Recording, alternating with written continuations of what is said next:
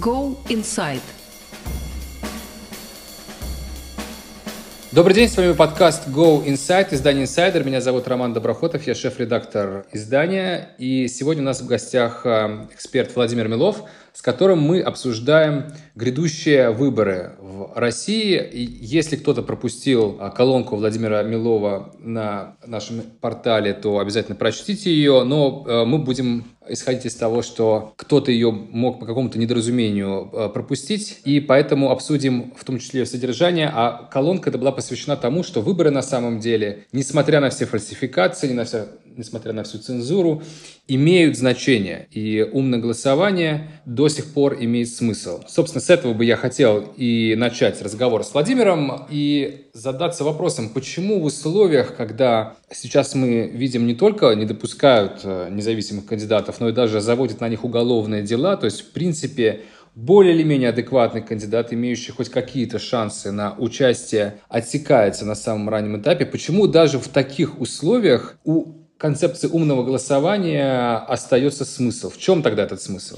Ну, немножко от диспозиции того, что нас ждет в сентябре. Самый главный фактор, который, на мой взгляд, должен воодушевлять людей, несмотря на все вот это мрачный там, поток новостей, которые мы ежедневно видим, это то, что у власти катастрофически беспрецедентно обвалились рейтинги, и это не могут скрывать даже лояльные Кремлю социологические службы, такие как ВЦИОМ и ФОМ. Вот на момент, как мы сейчас говорим, они оба дают 27-28% Единой России.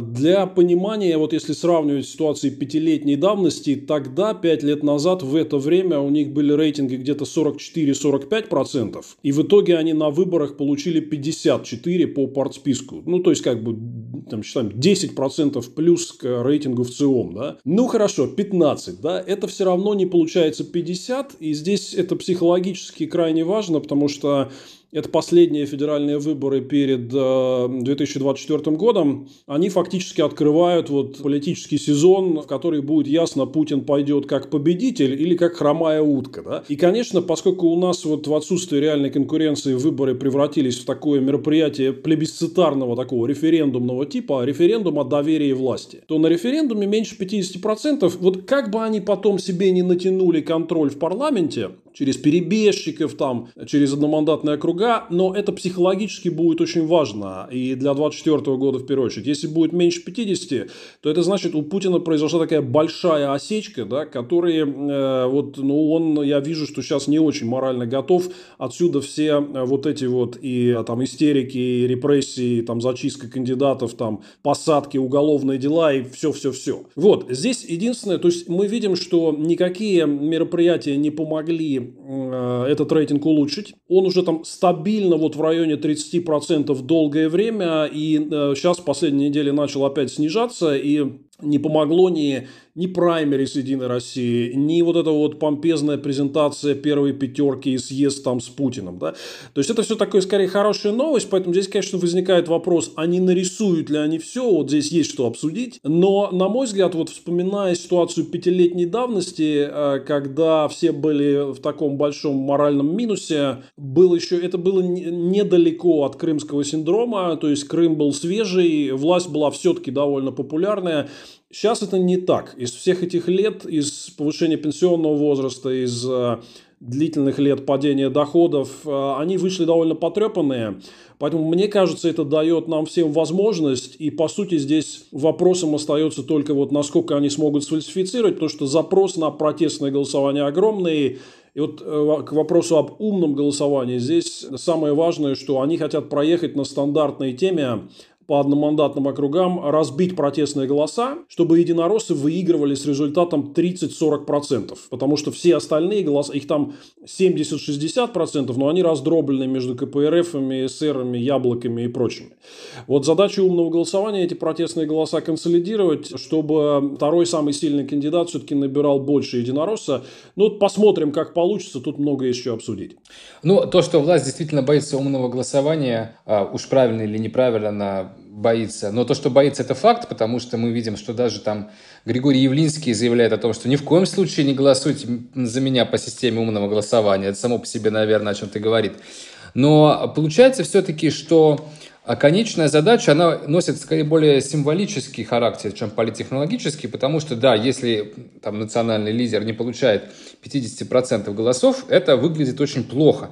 Но вот с политической точки зрения, получается, особой разницы-то и нет. Ну, получит он 40%, даже 30%. Ну и что, это помешает ему на следующих президентских выборах э, нарисовать себе столько, сколько нужно? Ну, здесь есть несколько политических целей. Они разные, и такая между ними есть градация цели минимум и цели максимум максимум. То есть первое, если говорить о целях минимум, то сегодня сложилась ситуация, когда очень многие люди э, находятся в полной депрессии с ощущением, что оппозиция ничего не может, а власть может все, что захочет. Поэтому, если вспоминать там самые разные опыты падения авторитарных режимов и наш собственный опыт 30-летней э, давности, то вот эта моральная составляющая очень важна, когда люди видят, что победа возможна, хотя бы небольшая, несмотря на все вот, вот эти выстроенные барьеры и на все трудности, то это воодушевляет людей. Это значит, что они могут идти дальше и планировать какие-то более серьезные мероприятия. Это первое. Поэтому вот этот психологический результат э, Единой России по списку меньше 50, это как бы такая цель минимум, она нам супер нужна и супер важна в любом случае. Второе, дальше здесь есть э, некая градация целей. Например, еще одна такая цель, минимум э, довольно достижимая, это впервые за долгое время получить в Думе, там, типа, я не знаю, 20, 30, 40 депутатов, которые будут такие, несогласные. То есть, они не будут... Вот для Путина мы видели, что по вопросу Крыма, по вопросу Конституции, он всегда добивался единогласного голосования не только всех фракций, а вообще всех депутатов. Прям сто процентов. Да? Кроме Димы Гудкова, который там да, проголосовал и, против, и он поэтому, поэтому Гудкову они сделали все, чтобы в новую Думу вот, действующую его э, не пустить.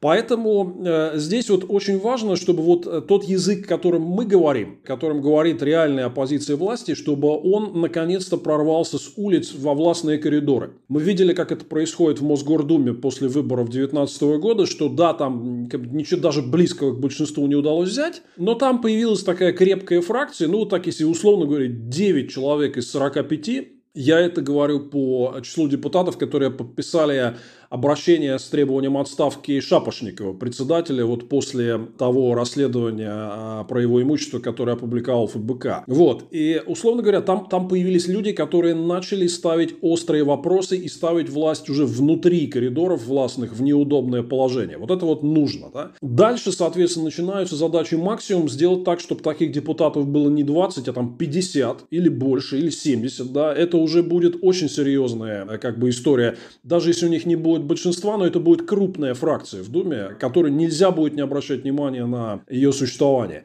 Дальше следующая задача – это сделать так, чтобы и с учетом партсписков, и с учетом одномандатных округов Единая Россия не получила физического большинства в Думе. Это будет очень важно. Вот мне здесь спрашивают, типа, ну а какая разница, вот эти все КПРФ и ЛДПР, они же все лояльные. Они действительно лояльные, но это будет э, еще более серьезный удар по э, доминированию Путина и администрации президента. То есть, во-первых, во-первых, будет видно, что у них появилось гораздо больше необходимости договариваться с какими-то другими игроками, а не просто спускать им задания. То есть политика хоть немножко, но сдвинется в такую диалоговую э, парадигму, да, когда не все выполняют правила, которые пишутся в администрации президента, а приходится идти на диалог и о чем-то договариваться. У нас такого не было очень-очень давно. Ну и вот э, пара вещей, которые, я уверен, абсолютно возможно в случае, э, если Единая Россия потеряет большинство, и там будут все эти КПРФ. Первое, я думаю, что градус репрессий будет снижен. Очевидно, потому что даже вот эти вот э, все лояльные системные партии, мы видим, что они не поддерживали самые драконовские вот эти репрессивные меры последнего времени. Я думаю, что абсолютно реален определенный откат назад. Следующий момент, что абсолютно реален какой-то откат и поворот в социально-экономической политике. Например, вопрос об отмене повышения пенсионного возраста, он в этом случае всплывет, если Единая Россия не будет иметь э, большинства. То есть, таким образом создается целый набор политических возможностей, которые, да, они не кардинально меняют ситуацию, но они дают гораздо гораздо больше э, рычага влияния на то, что будет происходить дальше. И вот я здесь напомню про историю с Арменией, которая очень важна. Вот все с воодушевлением воспринимали вот эту армянскую э, народную революцию в 18 году. Но надо понимать, что, скажем, вот за три года до этого, когда Сарксян принял поправки в Конституцию, которые разрешали ему идти на новый срок, теперь уже как премьер и глава парламентского большинства, тогда были какие-то протесты, но им не удалось ситуацию переломить. А вот народ вышел и его э, отстранил от власти именно когда он пошел продлять себе физически новый срок. И мне кажется, в этом смысле вот у нас 24 год становится такой решающей точкой. Вот какой мы зададим тон на подходах к 24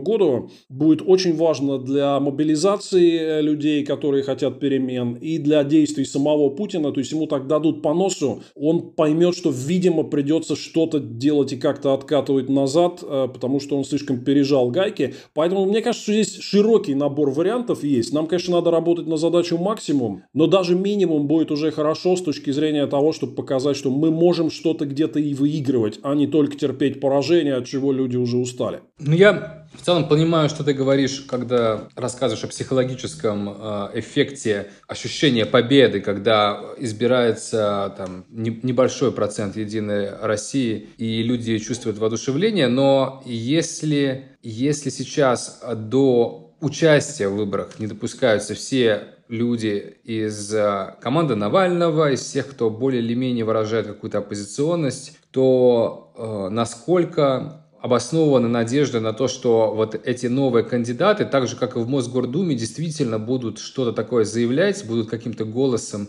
оппозиции, они просто будут те, ну, как бы, те же яйца, только сбоку, да, ну, то есть будут голосовать за те же законы, но только под ярлыками других партий. Реально будет э, хотя бы десяток человек, э, которые будут допущены к выборам из тех, которые имеют свой какой-то независимый голос. Ну, ты знаешь, я бы сказал, что это не надежды, а это возможность для того, чтобы попробовать скорее. То есть, конечно, риск того, что они все окажутся лояльными, запуганными, перекупленными и будут вести себя по команде, этот риск большой. Чего его дисконтировать? Здесь это все правда.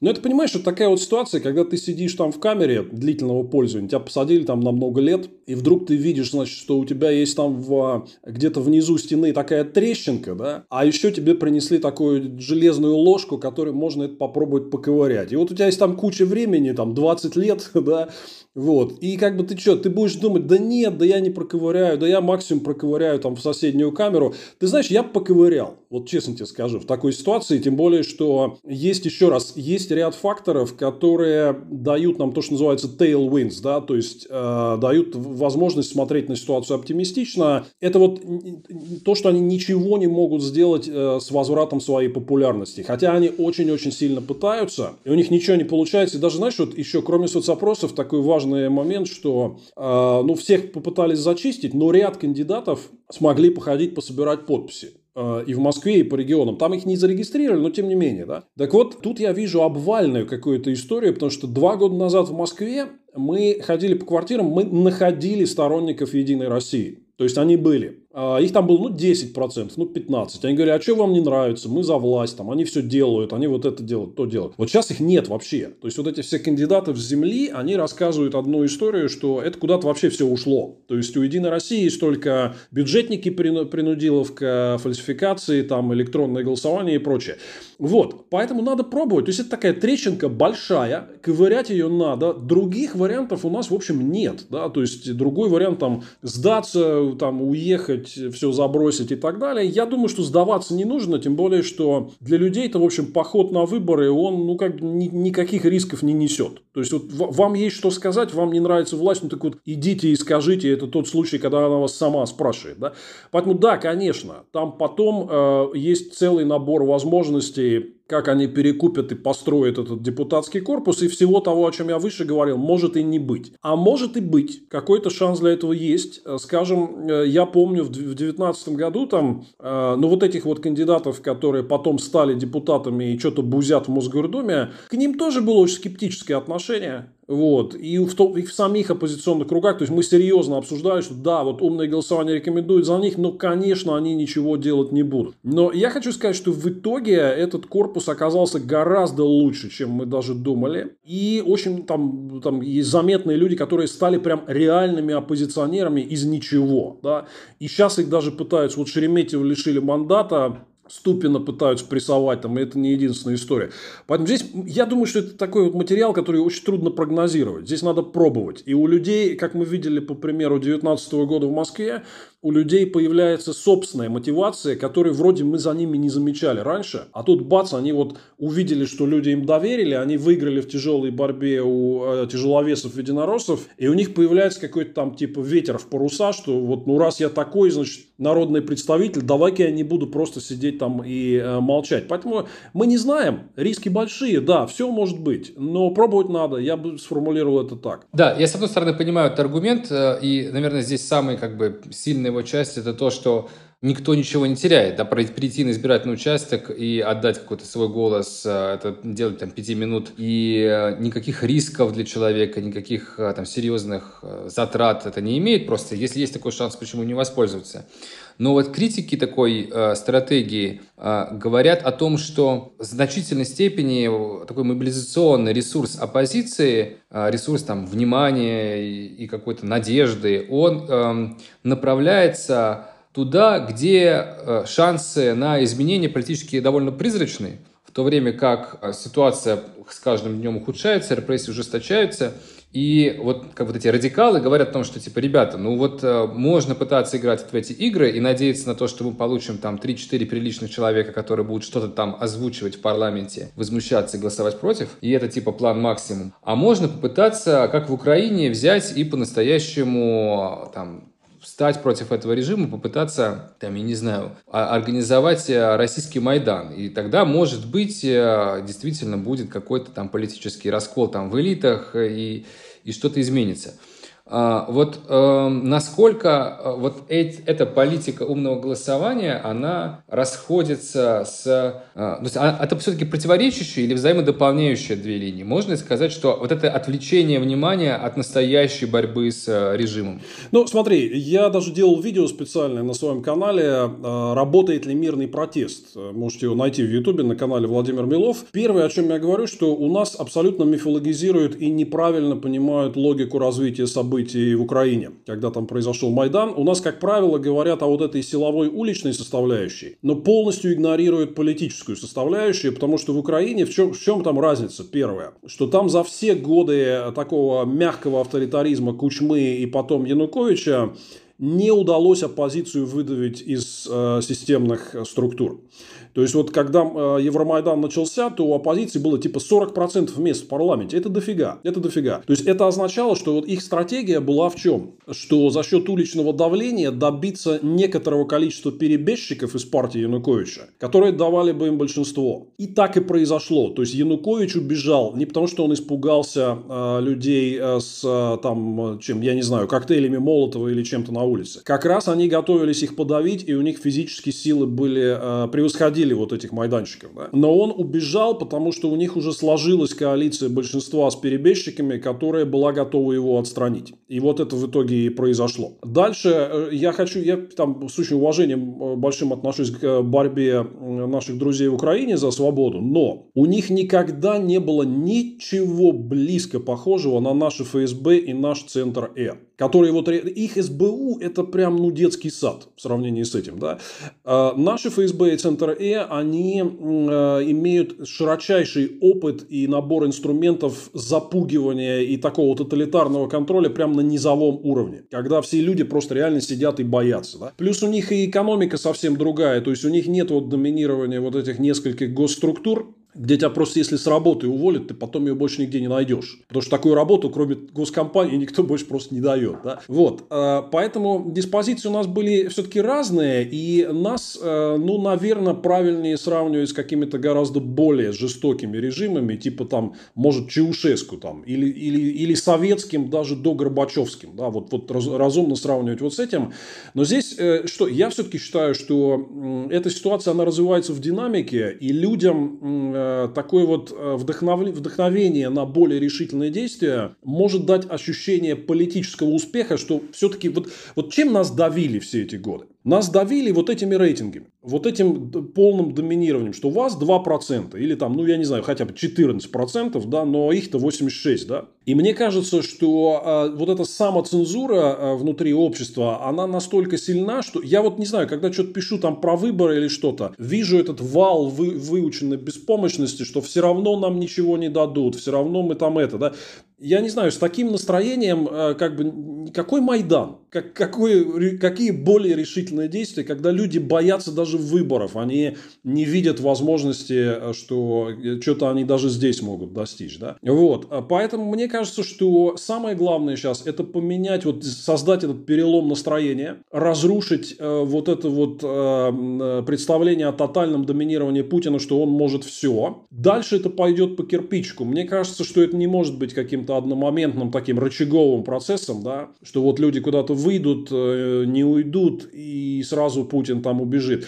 Более того, кстати, я считаю, что Путин, он как раз готов к такому сценарию, не зря он тренирует всю эту Росгвардию и вводит все эти жестокие законы, там, чего-то кинул в гвардейца стаканчиком, сядешь на 5 лет, да. Вот, поэтому э, здесь надо добиться именно морально-психологического разворота, э, для того, чтобы больше людей поняли, что нет, все не так просто, и возможности у нас есть. Ну, а э, как показывает, опять же, история таких режимов, это все ступенчато развивается, то есть не сразу и а, без, без создания вот ощущения такой небольшой, но победы, которую можно использовать как плацдарм и развивать дальше, я думаю, что не получится никакой ни другой и нерешительный никакой сценарий. Ну, давай представим себе на секунду, что вот сейчас все втопили за умное голосование, действительно поддержали все альтернативных кандидатов, э, которые, по идее, должны должны были бы набрать там, может быть, даже большинство.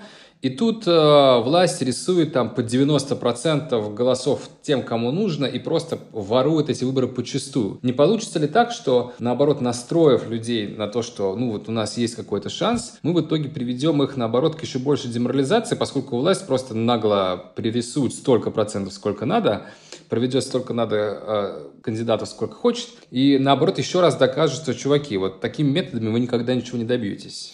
Ну, здесь есть два момента. Во-первых, я считаю, что то, что точно будет помимо деморализации, если вот власть попытается выборы украсть, это возмущение. Э, мы видели, как это происходит там в 2011-2012 году. И вот это очень важно. То есть, часть людей будет деморализована, а часть, наоборот, скажет, слушайте, нет, ну так нельзя вообще, да. Вот. И э, для кого-то это, как, слушай, для нас не парадоксально это прозвучит, мы уже столько видели за эти годы, но для кого-то вот э, они, конечно, будут нагло рисовать, и для кого-то это будет откровение. Для людей, которые как бы раньше были там немножко отстраненные, вне политики или даже за власть, я думаю, что будет много тех, кто будет в шоке вот от всех этих фальсификаций. Это первое. Второе, при всем том, что они, конечно же, сейчас э, себе абсолютно такие э, широкие шлюзы открыли для рисования, но ситуация у них тоже здесь непростая. Все-таки мы сильно отличаемся от Беларуси, потому что там нет и не было независимых членов комиссий э, участковых. Да? То есть они просто сидели внутри, объявляли результаты. Мы видели вот эти все фотки с наблюдателем, который стоит да. на стульчике и в окошко там смотрит. Да? У нас другая ситуация, и у нас есть где-то там 30-40 регионов, где нет традиции фальсификации выборов, и это вызывает большие проблемы и возмущения. То есть это Урал, Сибирь, Дальний Восток, Русский Север. Сложно им там вот так вбрасывать, да, они используют другие регионы для этого.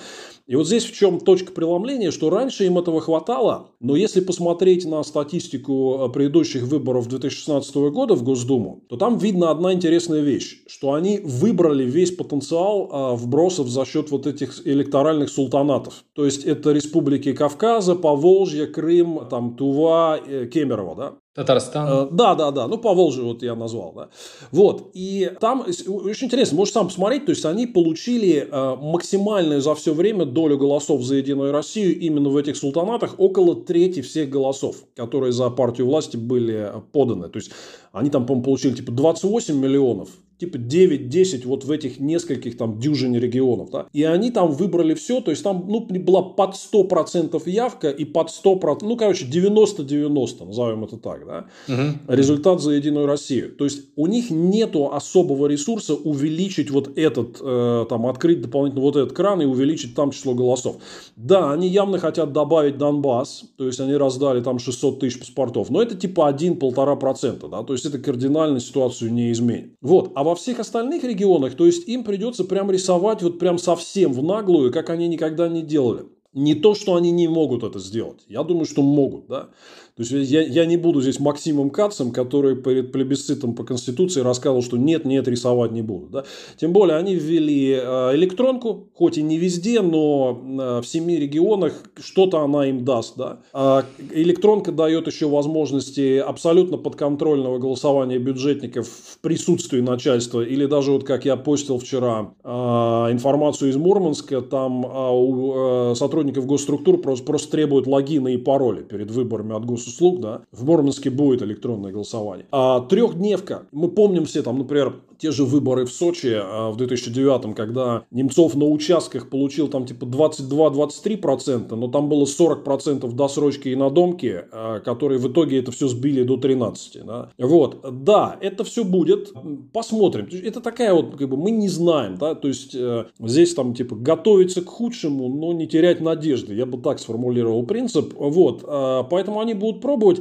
Я рассчитываю на то, э, что, э, как это было уже не раз и там в той же Беларуси год назад, и у нас в 2011 году что кроме деморализации э, мы увидим фактор возмущения, э, что у людей крадут надежду на смену курса. Вот здесь важный момент. Что такое рейтинг Единой России 27%? Э, Это значит, что примерно три четверти общества хотят смены курса. Хотят больших социальных гарантий, хотят меньше мафии, меньше олигархии и хотят влиять на принятие решений. Да? А то, что Единая Россия нарисует, допустим, себе большинство, ну, представим, что они в наглую просто нарисовали сколько хотели. Да? Это означает потерю потерю надежды на смену курса вообще неизвестно как бы насколько. Да? Вот мне кажется, что возмущение от этого факта будет более сильным, чем э, сам факт того, что власти вот что хотят нарисуют. Да? То есть э, здесь можно только гадать, это мое предположение, но я вот вижу по социальным процессам снизу, которые мы тоже анализируем, что люди скорее будут возмущены этим, чем опустят руки и скажут, а, ну ладно, раз вот нам нарисовали все, что Путин хотел, ну значит все, мы прячемся окончательно под корягу и все на все забиваем. Мне кажется, что очень много людей настолько раздражены вот текущей стагнацией и отсутствием перспектив, что это прорвется э, каким-то образом. И это не будет просто такое всеобщее деморализация и опускание рук. Ну, посмотрим, но, по крайней мере, вот на это надо работать. Ну, когда мы э, рассматриваем возможный сценарий перемен, нам, конечно, хочется вспоминать какие-то успешные опыты типа Украины, Грузия, Армения, Киргизия так далее. Но э, у меня есть ощущение, что сам Путин, когда рассматривает худший сценарий, у него перед глазами другие примеры. Это примеры, как Венесуэла, например, где, несмотря на страшный экономический кризис, несмотря на то, что очень была мощная парламентская оппозиция, очень серьезные санкции, и вроде бы вот все э, факторы сошлись за перемены, тем не менее в Венесуэле до сих пор ничего не изменилось, просто потому что э, опора на силовиков оказалась достаточно, чтобы предотвратить все подобные изменения. Вот с твоей точки зрения, вот просто одного того факта, что Путин может контролировать ФСБ и Центры, и как следствие э, просто предотвращать все попытки смены власти легальным путем, вот достаточно ли этого контроля? Или есть все-таки какой-то шанс, что силовики ему не помогут?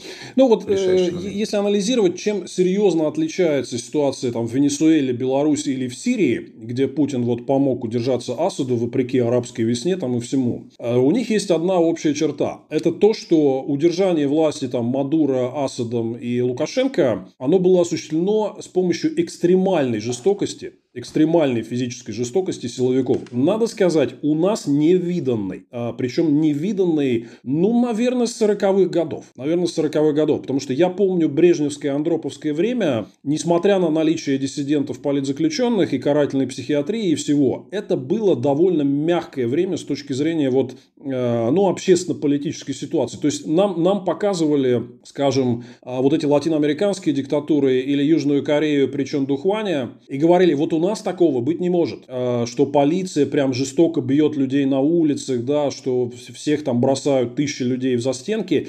И у нас такого не было. То есть брежневская, андроповская власть, она подчеркивала, что с населением она вот готова там мягко разговаривать и так далее. И э, вот, вот такой массово жестокой э, тот вариант советской диктатуры уже не был. Да? Последний раз мы такое видели реально при Сталине. Ну, наверное, в Новочеркасске в 62-м, но это все-таки был вот один случай, да, а так в целом... Да, ну плюс, плюс, да. плюс наверное, сюда к Новочеркасску можно прибавить еще и восстание в Венгрии, Польше, Чехословакии. Это не Советский Союз, но тем не менее, наверное, советские граждане смотрели на это и понимали, что будет в случае, если они что-то такое сделают. Э, да, то есть там, нет, там кейсов запугивания было много, но, тем не менее, все-таки вот э, мне кажется, что экстремальная брутальность, которой удерживаются Асад, э, Лукашенко и Мадуро, она имеет свою оборотную сторону. То есть, первое, вот я не знаю, не уверен, что эту технологию можно применить в России. То есть они, конечно, расширяют масштаб репрессий. То есть, э, допустим, если раньше там Навальный был на свободе, а политзаключенных было там ну, несколько, да, то сейчас их сотни, и Навальный сидит. Э, и новые уголовные дела там, и все иноагенты, и нежелательные организации штампуются каждый день. Да. Но это все-таки, давайте будем честными, совсем не похоже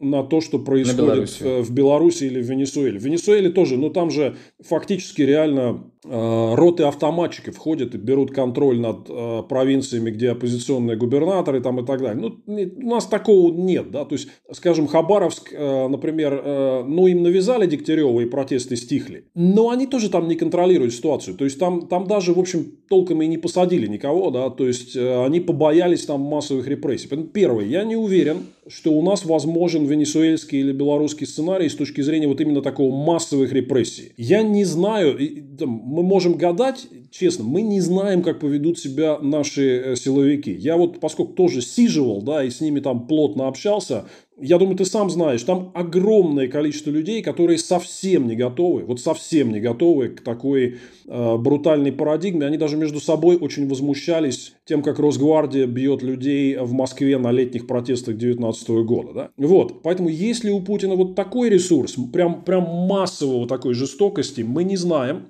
Более того, переход вот в эту сторону, он, как мы тоже видим и по Венесуэле, и по Беларуси, он очень резко ухудшает социально-экономическую ситуацию и финансовое положение режима, то что у людей э, пропадают стимулы к нормальной жизни, предпринимательской и трудовой деятельности. Многие еще ускоренно, там, те, кто конкурентоспособен и может что-то полезное делать, ускоренно уезжают. Э, инициатива пропадает, потому что всевластие силовиков – это как бы дополнительные риски для любого вообще бизнеса, даже самого мелкого. Да? Вот. И это значит, э, что кроме вот этого постоянного напряжения и поиска десятков тысяч, если не сотен тысяч силовиков, которые будут это же исполнять, это еще удар по экономике, по их финансовой ситуации, потому что, ну там, я не знаю, там им сверхурочные надо платить. Это же постоянное такое напряжение э, внутри системы очень серьезное, да. Вот, а поэтому у нас и так как в ваховом состоянии, и это главная фундаментальная причина падения рейтингов. А тут, если мы перейдем к такой открытой вот э, тоталитарной диктатуре силового типа, можем попробовать. В принципе, для Путина, вот, мне кажется, это единственный путь сохранения власти, и он, наверное, считает Лукашенко и Мадуро людьми, которые успешно подавили протест. Я думаю, что они мысленно дрейфуют в эту сторону. Если у них вот эти возможности, с учетом масштабов страны и разницы, то есть все-таки Венесуэла, Сирия и Беларусь это несопоставимые с Россией по масштабу страны, да, вот, если у них в масштабах страны такие возможности, я очень-очень в этом сомневаюсь, ну, конечно, движение в эту сторону мы видим, ну, что, вот такое время у нас, да, то есть приходится сталкиваться с большими рисками, угрозами. Тем не менее, мне кажется, что опускать руки – это самая неправильная стратегия в этом положении. Вот еще разница между Венесуэлой и Беларусью заключается в том, что в случае, там, скажем, с Лукашенко а, было совершенно понятно его мотивация э, всех этих фашистских э, историй, потому что ну, он проиграл выборы, и у него не было другого способа сохранить власть, кроме как просто закатать под асфальт э, всех активистов-оппозиционеров. В Венесуэле похожая ситуация. Но вот в России, ну мы помним, как в течение 20 лет Путин оставался э, у власти при достаточно мягком авторитаризме, по нынешним временам он уже мягкий, и все-таки вот, да, у него упал рейтинг, э, там, с, если смотреть просто рейтинг доверия Левады, да, который, кстати, перестали теперь публиковать, там у него было там порядка 60%, сейчас стал 30%. Но тем не менее, вот сам факт падения доверия и легитимности, ну разве это очевидная причина для того, чтобы попытаться убить Навального, для того, чтобы объявить всех сотрудников Навального экстремистами и начать массовые аресты. Вот тебе не кажется, что вот это, это резкий поворот в закручивании гаек, он как-то, ну, немножко опередил события. То есть, в общем, ничего такого катастрофического для Путина в последний год не наблюдалось. Почему вдруг, почему вдруг он так спешит с репрессиями? Смотри, я могу изложить свою такую политологическую теорию, почему это происходит, учитывая то, что я знаю там многих действующих лиц, да, которые принимают решения. В принципе, эти люди очень слабые. Они вообще не имели опыта вот выживания в серьезной такой конкурентной политической среде. То есть им очень быстро на них в начале нулевых, по сути, в первый путинский срок, на них очень быстро свалилось вот это конституционное большинство и тотальное доминирование в политике. То есть они только на первом путинском сроке он был вынужден договариваться, искать какие-то компромиссы с какими-то группами влияния. И я думаю, что у него об этом такие же зубодробительно неприятные воспоминания, как о поражении в 96 году на выборах Собчака в Питере. То есть э, вот эти люди, Путин, Патрушев и те, кто принимает такие ключевые политические решения, это люди, которые как огня боятся такой конкурентно-диалоговой модели, когда есть другие влиятельные группы, с которыми им приходится как-то выстраивать отношения. Они научились работать, их рано развратило вот вот это конституционное большинство, которое они получили там 18 лет назад уже, да, их разворотила вот эта ранняя ситуация, когда им не надо договариваться ни с кем, а они могут только навязывать свою волю. И для них Навальный представляет просто страшную опасность, страшную действительно, экзистенциальную угрозу. Потому что это какая-то сила в обществе, которая очень заметная. Ну вот они, не знаю, там попробовали его допустить на выборы мэра да, в Москве. Бац, 27%. Да? Попробовали допустить Бойко в Новосибирске. Бац, второе место 18% процентов. Это, это как бы это не сила, которую можно игнорировать. Это, ну, считай, вторая парламентская фракция, если бы вот были там э, парламентские выборы завтра, да, такие более-менее честные. И это сила, которая, блин, их вот не слушается. Вот как они не пытаются ее там задавить, задушить, вот что-то такое неконтролируемое. То есть впервые на их тотально зачищенном вот этом поле, где нет других самостоятельных игроков с момента посадки Ходорковского, наверное, правильно так вот отсчитывать, да, вдруг появилась сила, которая не только не слушает слушается их. Но она еще и массовая. Она вообще отрицает вот этот режим. То есть Навальный же, он как бы и все мы, мы же не, не делаем попыток, типа, ребят, если вы нас пустите с каким-то пакетом акций, то мы будем конструктивно себя вести. Нет, мы в своей риторике прям говорим, что нам основы этого режима не нравятся. И прям говорим о них все, что они не хотят слышать, и про их дворцы там, и про наворованные, и про убийства там, и про прочее э, все. Вот наличие после 20 лет появления такой мощной и общественно значимой силы, которая их не слушается, не входит в контур этого режима, никак не подконтрольно, это для них прям страшная угроза. Я думаю, они реально панически боятся и не спят. Э, почему? Потому что вот ты сказал, что Навальный, наверное, не представляет такой угрозы, которая прямо сейчас может обвалить их власть. Да? А ты представь, что они чуть-чуть разрастутся на фоне народного недовольства. Они же эти все цифры недовольства видят, наверное, даже лучше, чем мы из запросов там в ЦИОМ и известных нам данных. И вот они накладывают это на одно, что вот есть такая большая непослушная сила, что там говорить, очень привлекательная. Привлекательная, реально. Для, для людей с э, там, с с Навальным, с харизмой, с командой, там, с идеями, да, с этой вот образом будущего, которого у них нет. И второй фактор, с другой стороны идет другая лавина, это рост недовольства. И вот, представляешь, они сидят там в совбезе и думают, блин, а если вот эти все штуки встретятся, то нам хана, да? Вот, поэтому, да, они играют на опережение из-за паники. Э, я думаю, что вот интерпретация вот такая, что для них опасность появления вот этой сильной, независимой, неконтролируемой силы, которая пока их свергнуть не может, но кто знает, что будет завтра с учетом роста недовольства. Мне кажется, механика рассуждения вот подобная. А, ну, это звучит, в принципе, разумно, но как-то слишком уж, а, слишком уж рано на опережение, мне кажется, получается эта игра, потому что я понимаю, что вот действительно бы сейчас... Э, ну, вот как мы знаем, первая попытка отравления Навального была в 2017 году, когда он заявил о том, что он будет баллотироваться в президентские выборы, и там было понятно все. То есть он ездил по регионам и набирал быстро популярность. В регионах тоже формировались региональные штабы, которые до сих пор, кстати, действуют. Ну, то есть там, понятно, была какая-то ну, очевидная нарастающая сила и грядущие выборы, это все вызывало определенные опасения. Но вот в последний год Хорошо, ну, допустим, а, удалось бы Навальному чуть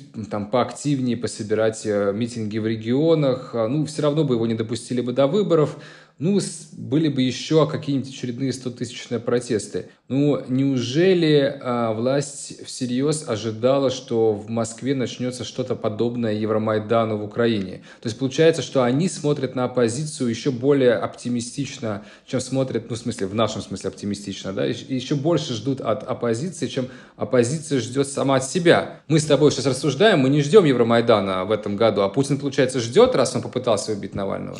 Ну, смотри, я думаю, что они реалистично смотрит. Вот что, что мне э, известно да, про, про какие-то там вот э, настроения, которые там есть. Первое. Э, что их невероятно раздражал, знаешь, даже не какие-то конкретные выборы, да, их невероятно раздражало телевидение, которое Навальный создал, потому что все, что делал Путин с первых дней нахождения у власти, это пытался поставить под контроль телевидения, а тут мы с вами Ютубом пробили в этом брешь. И их вот эти там миллионные, двухмиллионные четверговые эфиры прям раздражали страшно, не с точки зрения вот э, конкретного текущего влияния, а с точки зрения динамики. Потому что динамика там была ого-го, скажем, Навальный лайф на пике это типа 8-10 миллионов уникальных пользователей в месяц, это прям конкуренция с прайм-таймом федеральных каналов. Да? И ты видел, я думаю, вот был, кто не видел, зайдите на сайт Левады, посмотрите их э, последний опрос про то, откуда россияне берут информацию. Там прям обвальная история, то есть, э, когда в начале 2014 года, когда Россия напала на Украину, более 90% э, называли основным источником информации телевидения. Сейчас 62, а интернет э, вырос почти до 40. Да? Вот. вот их пугает вот эта штука, да, что,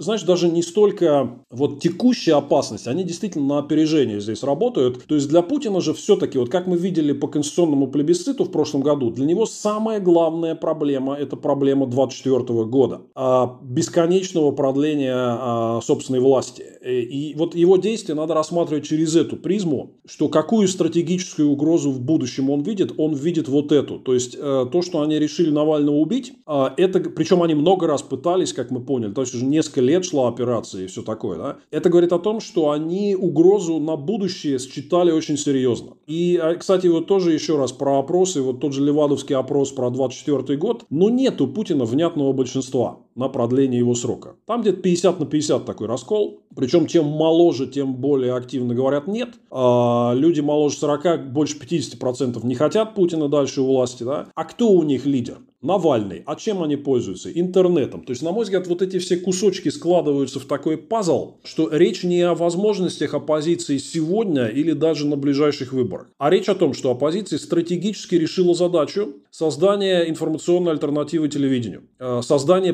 привлекательной альтернативы, упакованной альтернативы политической. Да? И эта э, динамика для Путина ужасная. То есть, и с точки зрения вот не только рейтингов их поддержки, а с точки зрения медиапотребления, люди все меньше смотрят его телек, в который он бухивает все больше денег, да, и люди все больше идут в интернет, в интернет куда? К Навальному. Он, как ни крути, медийный лидер э, оппозиции в интернете, да, с большими рейтингами растущим. И я думаю, что их вот эта вилка, то есть это мы возвращаемся к вот этой вилке, да, а что если растущее недовольство встретится с растущей популярностью Навального и растущим потреблением интернета как альтернативы телевидению? Вот тут... Вот смотри, да, а Путин, да, Путин пытается на несколько шагов предугадать э, эту динамику, а мы можем попытаться на несколько шагов предугадать предугадать самого Путина. То есть, если он все это видит, и мы видим, что он уже начинает какие-то превентивные шаги, помимо очевидных, это цензура интернета и там аресты и покушения на каких-то оппозиционных лидеров, активистов. Помимо этого мы видим, что новый закон об образовании – это попытка каким-то образом повлиять на молодое поколение через вот эту машину пропаганды, как в вузах, так и через все возможные другие инструменты. Вот ты считаешь, что вот в этом долгосрочном сценарии есть вообще в принципе у Путина шанс каким-то образом задавить эту тенденцию и сделать так, чтобы молодое поколение перестало быть такой серьезной угрозой для его будущей легитимности? Вот, если вот идеальный сценарий, если ему все удастся, вот, что он может сделать, чтобы предотвратить а, вот эту тенденцию? Нет, нет у него такого шанса, потому что, а, понимаешь, тут еще надо учитывать общий контекст, что растет разрыв между окружающим миром и его возможностями и той системой, которую построил Путин. То есть в чем а, проблема этой системы, что она никаких перспектив не дает. Более того, она не дает никаких перспектив даже карьеристам, э, которые сидят внутри нее. Я очень многих знаю там людей, и для них, конечно, то есть им просто поставили страшный потолок, то есть что ты, как ты не бейся, да, там, как ты не выслуживайся, а все равно, значит, через какое-то время начальником назначат очередного сынка Бортникова там или кого-то, да, то есть, ну все, ну нет, нету, то есть закупорили все лифты, нету перспективы. Поэтому мне кажется, что и вообще вот важный контекст этой системы, что там одно дело силовые методы удержания власти, а другое э, то, что она роста-то не дает. Вот как они не пытались подпрыгивать, вспомни, вот они даже перестали говорить про нацпроекты. У нас вот там, пару лет назад, когда НДС поднимали, там, они говорят, зато будут деньги на нацпроекты, и вот тогда мы заживем. То есть все, они сейчас бросили это, у них нету никакого плана вообще, чтобы сделать жизнь лучше, и они этим и не занимаются. Да? Вот, поэтому здесь, э, что касается поколения, мне кажется, что вообще это особенность вот э, таких диктатур 21 века, а, хорошо вооруженных просто чисто материальным оружием и современными технологиями. Да? Что раньше многие диктатуры пытались подавить диссидентов, но э, подкупить и договориться с большинством населения. Я думаю, что Путин уже сейчас открыто понял, и, скорее всего, примеры вот Лукашенко и Мадуро его вдохновили, они считают их успешными, действительно. Что договариваться... Ну, и не да. надо да, не надо забывать, что самому Путину уже сейчас э, будет 70, то есть у него горизонт планирования э, просто физически ограничен э, его возрастом, и понятно, что там речь идет там о 10-15 годах, и, но, но в его окружении, в основном, конечно, его ровесники, но в его окружении есть и, и, и люди моложе, для которых все-таки есть уже сейчас актуальный вопрос, а что будет потом, да? то есть куда эта система эволюционирует. Поэтому самого Путина вопросы карьерных лифтов, понятное дело, не интересуют. Но э, очевидным образом внутри самой элиты э, должен как-то обсуждаться вопрос о каких-то будущих альтернативах. Вот э, тебе не кажется, что на этом можно потенциально как-то сыграть, и что теоретически это может быть одним из его слабых мест, которое может вызвать внутренний раскол? Ты знаешь, ну смотри, тут есть две проблемы. Вот про все эти возможные революции элит э, я вижу два вызова. Первое, они ужасно боятся, потому что они все 24 4-7 под колпаком ФСБ. Помнишь, как вот э, в этот э, 17 мгновений весны смотрел советский фильм, как э, Ге- да. Геринг приезжает к Гиммлеру и говорит, давай этого усатого скинем, потому что он всех достал, да? Я буду президентом, а ты канцлером. И тот смотрит на него, да, и говорит, а у него чемоданчик, или Гиммлер приехал, кто-то из них приехал кому-то, я уже не помню, да. да? А у него портфель лежит на коленках, и он говорит, а черт его знает, что у тебя там, может, у тебя там магнитофон, и ты сейчас Гитлеру это отнесешь, да? Вот реально там такая ситуация, они все ужасно то есть вот там невозможна никакая внутренняя организация по поводу вот э, каких-то обсуждений будущего, потому что это все тут же положат на стол, это первое. И второе, что произошло вот за 20 с лишним лет, что Путин раздул себя как такую большую надувную лягушку с точки зрения э, легитимности, а у всех остальных никакой легитимности и никакой связки с избирателем нету. Практически у ни у кого, да. И первый вопрос, там, если что-то вот они обсуждают, там, там, а кто, да, кто все эти люди? Вот, допустим, Путина нету, да, вот, и э, мы увидим по телевизору какой там условный ГКЧП. То есть, первый вопрос, а там вообще откуда, кто это, да, вот, и э, поэтому вот этот разрыв легитимности, он его так долго и создавал специально, в том числе для этого, для таких внутриэлитных целей, чтобы контролировать ситуацию, потому что для э, любых вариантов развития событий э, отсутствие легитимности будет вызовом. Да? Вот, поэтому думать они могут сколько угодно, но каких-то практических возможностей что-то планировать э, альтернативное у них нет, поэтому, к сожалению, это все зависит от э, него. А вот что касается горизонта планирования, смотри, я думаю, что сейчас он прежде всего озабочен какими-то такими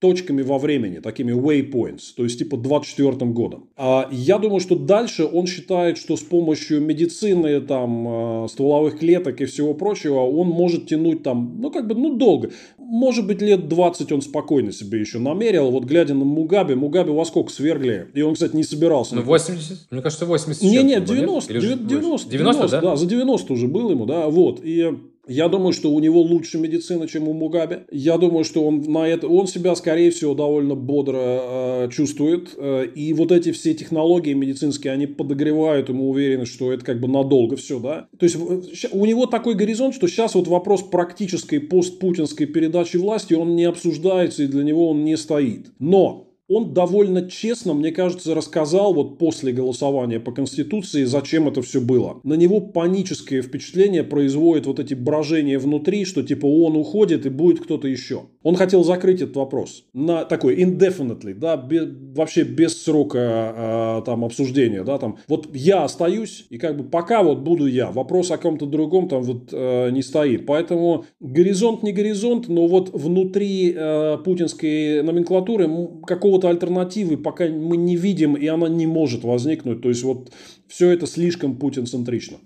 Нет, ну, конечно, если, если говорить о каких-то сценариях там, дворцовых переворотов, то здесь слишком все зачищено. Но ведь если мы исходим из того, что ситуация политическая внутри страны не такая стабильная, как э, могла бы быть, и в условиях очень низкой легитимности теоретически могут быть там усиление каких-то протестов и так далее, то вот в условиях вот в условиях уже условной, вот там, не знаю, новый, нового белорусского сценария уже в России, когда там, ну, например, там в 24 году Путин получает, там, не знаю, там 10% на самом деле, полностью фальсифицирует выборы, и люди выходят на улицы, вот в условиях, когда силовики видят, что Путин имеет нулевую легитимность и преобладающая масса населения, а также значительная часть олигархов хотят изменений, вот нет ли вот в такой ситуации шанса, что условно там несколько генералов там ФСБ, и, там ГРУ и прочее решат, что вообще-то нам дедушка уже надоел? Вот каков, каков здесь шанс? А, да, ну, наверное, теоретически какой-то такой есть. Здесь э, штука в чем, что никто из них сегодня не подпущен к э, реальному такому, ну, полномасштабному управлению страной. То есть, они решают только свои силовые задачи. Скажем, например, э, вот мотором путча 91 года ГКЧП был Крючков, который реально считал, поскольку КГБ был основным поставщиком инфы для высшего руководства, он считал, что он лучше всех вообще знает и понимает, как вообще всем э, руководить. Да. Здесь они сегодня настолько изолированы, то есть это вот как бы система своих таких конкретных участков работы, да, что ты же должен брать на себя ответственность за страну в какой-то сложный момент. Внутриполитический, социально-экономический, внешнеполитический и так далее. Да? То есть, мне кажется, что для такого сценария должно быть прям совсем катастрофическое развитие ситуации. Да? То есть, они прям должны его отстранить ради того, чтобы что-то прям спасти. Да? Отстранить ради того, чтобы улучшить просто, там, улучшить рейтинги и так далее. Это стремновато. То есть, такой отморозок, как Крючков, там мог э, вот этим заниматься. Да? Сейчас я не вижу, что кто-то из них просто близко даже был. Вот, э, потому что Крючков, его, он же был публичен, там, он выступал, сейчас можно почитать там этот декабрьский пленум 89 -го года и все рассекречены эти фигни, где, ну, он фактически давно делал заявку на то, чтобы прям взять управление страной в свои руки, да. Сейчас э, я этого ни от кого не вижу, кроме, наверное, Патрушева, а Патрушев это такой верный путинец. То есть, ну, вот да. он прям его точно отстранять э, не будет. Ну, он, он, он больше Путин, чем сам Путин. Да, наверное, да. да. Вот, он, наверное, он даже он, он говорит то, что Путин думает, но все-таки не может себе позволить. Да. Да?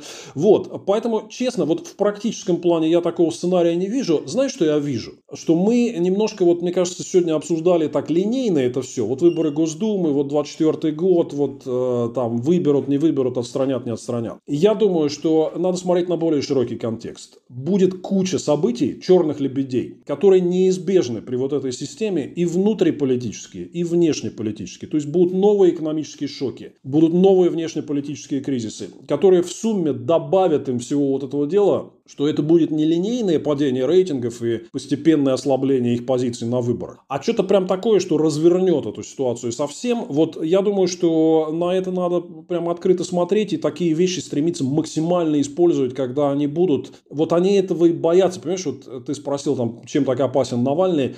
Ну, в такие кризисные моменты люди, конечно, побегут куда? Они побегут Навального слушать. Вот. И тут ситуация с рейтингами и прочим может как бы кардинально перевернуться. Да? Мы, в принципе, такие вещи уже видели в прошедшие вот э, несколько лет. Поэтому э, я думаю, что они боятся сами вот этих черных лебедей. И они обязательно будут, их надо использовать. Думаю, что у нас э, ближайшее будущее будет нелинейно развиваться. Ну и нам, как кошка в кустах, надо ждать и, и к своему часу готовиться. И последнее, что хотелось бы обсудить. Вот мы э, в ходе прошлого под, под подкаста обсуждали санкции, вообще фактор э, мирового сообщества в контексте российской политики. И вряд ли этой осенью это будет так актуально, но если мы говорим про 2024 год, то, а может быть, уже сегодня мировое сообщество могло бы сыграть на этом. Что я имею в виду? Вот Представь себе, что мы видим не, не такие санкции, которые, к которым мы привыкли, когда, э, то есть реактивные санкции, когда что-то происходит, и Запад говорит, ну теперь мы вам запрещаем, не знаю, там, какой-то очередной газопровод или какие-то очередные инвестиции в военку. А э, можно же действовать и проактивно. То есть, если бы сегодня Запад сказал, что вот мы э, не признаем а, существующие выборы свободными и легитимными. Мы знаем, что в 2024 году будет следующая веха. И вот мы заранее анонсируем сегодня, в 2021 году, а, набор а, жестких санкций, по-настоящему жестких активных санкций, которые будут введены в случае, если в 2024 году не пройдут свободные, независимые, прозрачные выборы, которые будут признаны там ОБСЕ и прочими а, организациями. Вот мне кажется, что если бы Запад пошел на такой диалог, то он создал бы очень интересную внутри внутри страны российской атмосферу, когда вся политическая элита понимает, что вот есть некая хромая утка, которой есть главная задача сохранить власть, и, и вот цели Путина противоречат полностью э, экономическим возможностям России и э, олигархов, и, и, э, и общества и так далее. Да? То есть это как бы некий клин, который будет на протяжении ближайших четырех лет оказывать очень серьезное влияние на вот внутриэлитную стабильность. Вот тебе не кажется, что это было бы гораздо сильнее, чем тот формат санкций, а, который есть сейчас, который вводится уже а, постфактум и потому не имеет значения, потому что уже, ну, как бы событие уже произошло. Крым уже никто не вернет, Донбасса никто уже теперь не выйдет, и уже как бы они получаются довольно бессмысленными. А, кажется, я абсолютно с этим согласен. Более того, это вот тот подход, который не только там я и коллеги, но и многие разумные люди на Западе пытаются продвигать. Вот, скажем, я всем бы рекомендовал обратить внимание на доклад о стране стратегии действий в отношении России, который подготовил Европарламент и который будет на пленарке Европарламента обсуждаться, если не ошибаюсь, там 10-11 сентября мы можем, я тебе могу ссылку прислать, он висит у них на сайте, и можете дать там в описании или где-то у себя, да. И угу. смысл там как раз в том, чтобы выстроить такую вот системную политику, да, э, в отношении Путина, что вот именно не, не реактивными действиями заниматься, когда он что-то накосячил, а мы ему в ответку что-то делаем, да, а угу. обозначить ему такой магистральный курс, что если ты будешь продолжать сворачивать внутренние права и свободы и вести себя агрессивно на международной арене, то будет вот это, вот это, вот это. А если ты будешь менять политику, политику, соответственно, мы тебе, наоборот, вернем тебя в зад, да. Вот, там прям в такой, и там прям все обозначено, весь набор возможностей, от э, санкций против олигархов, там, членов семей и прочего, и пропагандистов, до более жестких мер типа Свифта. Такой хороший системный документ. Вот, на мой взгляд, то, что надо. Да? Но тут есть, конечно, большое но, потому что те, кто непосредственно принимает решения, они очень боятся. Они боятся, что их обвинят в очередном обострении. При обострении Путин, конечно, может нагадить сильно. Да, вот сейчас мы, например, видим это на газе, когда идет вопрос о Nord Stream 2, и они искусственно сокращают поставки газа в Европу и закачку бочку газа в хранилище, чтобы типа показать, вот какие мы, видите, там, вы что-то с нами тут типа будете, значит, выступать, мы вам перекроем газ. И вот цена 500 баксов, да, с лишним за 1000 кубов. Вот, поэтому в случае какого-то локального обострения Путин, конечно, может им нанести много урона. И их э, внутренние политические соперники будут в этом обвинять. Того же Байдена и того же новое там немецкое правительство, там будет Лашет канцлером или кто, да, и того же Макрона. Макрон, обрати внимание, он перед выборами французскими, он прям очень-очень себя мяконько ведет, да, и старается как-то вот не... Потому что на самом деле во французской политике, в элите огромный запрос на отмену санкций и нормализацию отношений с Путиным. Макрон тут как бы один из таких ястребов условных, да. Но вот он притих перед выборами, выборами, поэтому у них есть вот этот сдерживающий фактор. И честно тебе скажу, я не жду, что они что-то реально серьезное примут, пока Путин не накосячит. Но хорошая новость в том, что он накосячит он обязательно. И на этот случай вот здесь уже наработаны большие пакеты мер и э, обоснования, и как бы понимание, чего делать и кого бить. Это будет уже подготовлено. То есть вот помнишь, там, э, когда э, были все эти события в Беларуси, много говорили, давайте перекройте ему экспортный кислород по хлоркалию, по нефтепродуктам там. И все как-то что-то не делали, не делали, и год протянули. А тут бац, он посадил самолет с Протасевичем, и сразу ему ввели вот это это дело, и сейчас это будет иметь серьезные э, последствия. И я думаю, что здесь хотелось бы системного подхода. Есть люди, которые это исповедуют, есть уже конкретные шаги, но реалистично я думаю, что там будет большое сопротивление, и, скорее всего, это придется все то же самое делать, но когда Путин уже накосячит, к сожалению, в том самом реактивном формате, который тебе и мне не нравится. Ну вот, думаю, что скорее будет так. Ну что ж, увидим. А, спасибо Владимиру Милову. Это был подкаст Go Inside, и сегодня мы обсуждали, как вы видите уже не только грядущие выборы, но и а, много еще чего. Подписывайтесь на Донейты Инсайдеру и читайте колонки Владимира Милова на нашем сайте. Спасибо. Спасибо.